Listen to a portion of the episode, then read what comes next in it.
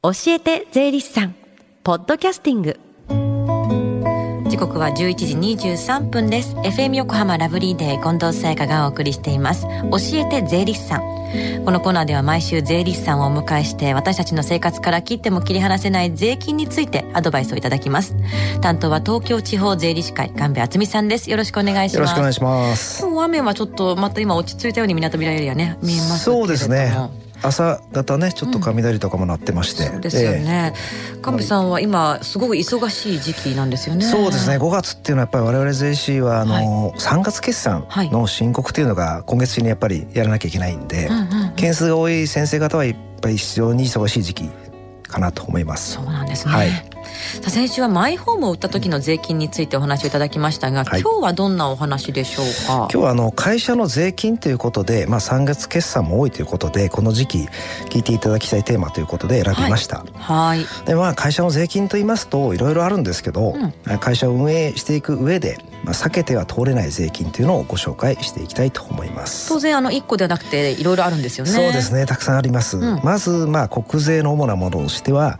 消費税、うん、法人税源泉所得税の3つがあります。はい、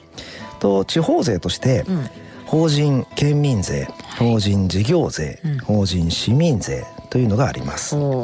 でこの他に印紙税登録免許税不動産取得税固定資産税焼却資産税自動車税などがあります。めっちゃありますね。そうですね。これ全部納めるんですか？これそうですね。まああの基本的には納めなきゃいけないんですけども、はい、まあ中には納めなくてもいいケースっていうのがございます。へえ例えば？そうですね。消費税のお話をまあしていきますと、うんうん、えー、お客様から預かった消費税というのがある一方で、はい、まあ仕入れとか経費ですね。で支払った消費税ともう一個例えば自社ビルを建築して支払った消費税があるよというような、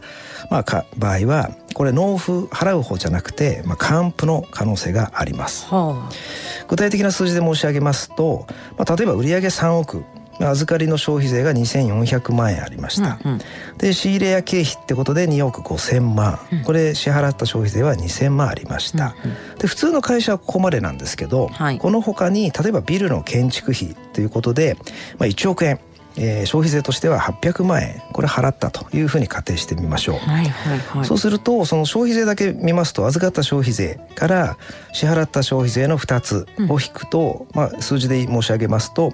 2400万円から2000万円引いてさらに800万円引いた、はい、これ残りがマイナスの400万というでなりますね。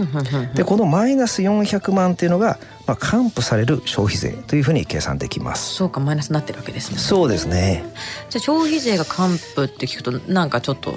良かったっていう気持ちになりますけど。そうですね、あのまあこういうケース、まあ、ビルを建築した年に限られちゃうんですけども、それとまあいろいろ条件がありまして、はい、まずそのまあ大前提としてこの課税事業者であることっていうのがまあ大前提でございます、うんうん、それともう一つが簡易課税っていうのを選択していないこれが本当に前提条件になります。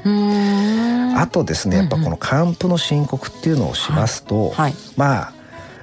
その申告が正しく行われてるかどうかっていうその、まあ、いわゆる税務調査ですね、うんうん、これが、まあ、かなり高い確率で行われるというふうにお考えいただきたいと思います。まあ、そうですね。当然なかなかないことっていう部分もあるんですよね。そうですね。本当に正しいかどうかっていうのはやっぱり確認されますので、うんうん。はい、しっかりあの揃えておいた方がいいと思います。はい、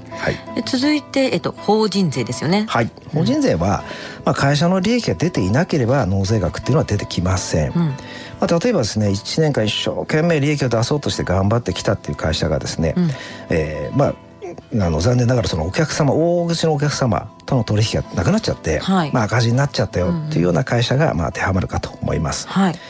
赤字決算にすると法人税ってのはやっぱ納めなくていいというふうにあのあんまり安易に考えないでいただきたいですね。なんかそういうイメージちょっとありますけどね。そうなんですよね。うんうんうん、まあ赤字になっちゃった理由とかですね経緯今理由なんていうのは今言った大きな大口のねお客様との取引がなくなっちゃったとか、はいうんうん、これってすごいあの理由になりますので、はい、とかその経緯ですねそうはい、そういうプロセスを経てこういうふうになっちゃったよっていうふうにきちんと説明ができるようにしておくことが大事です。はい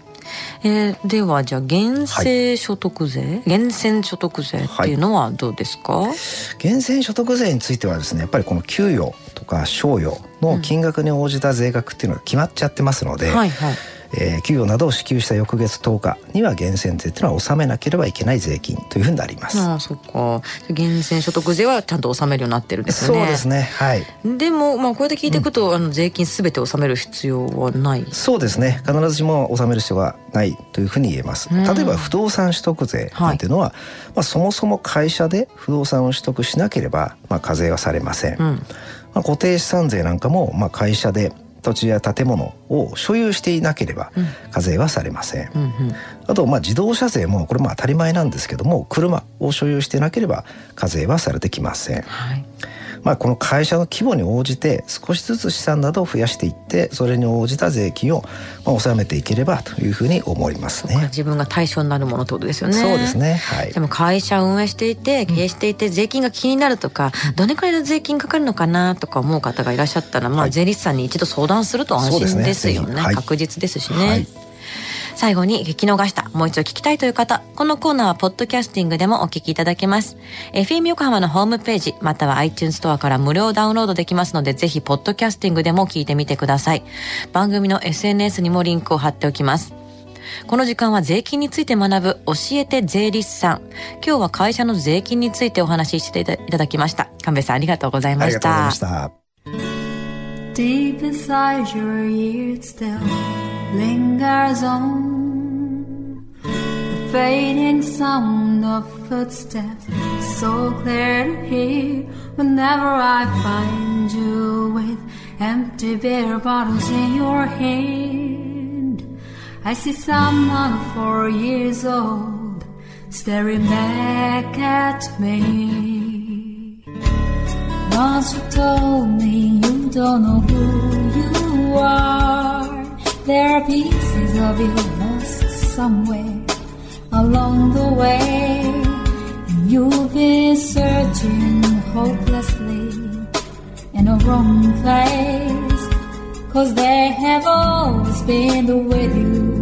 from the very start. So many years you haven't been yourself.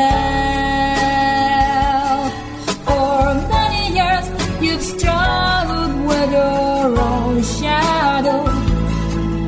And now you're slowly getting back on your feet. Slowly, slowly. For many years you haven't been yourself.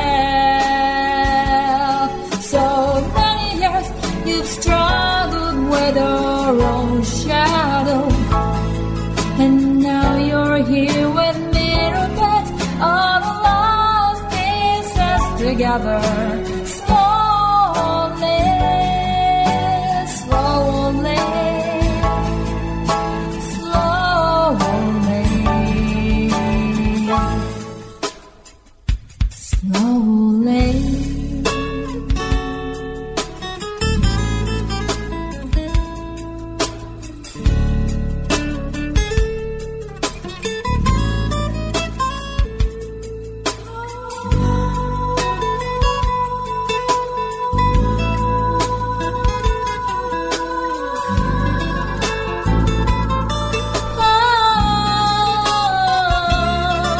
from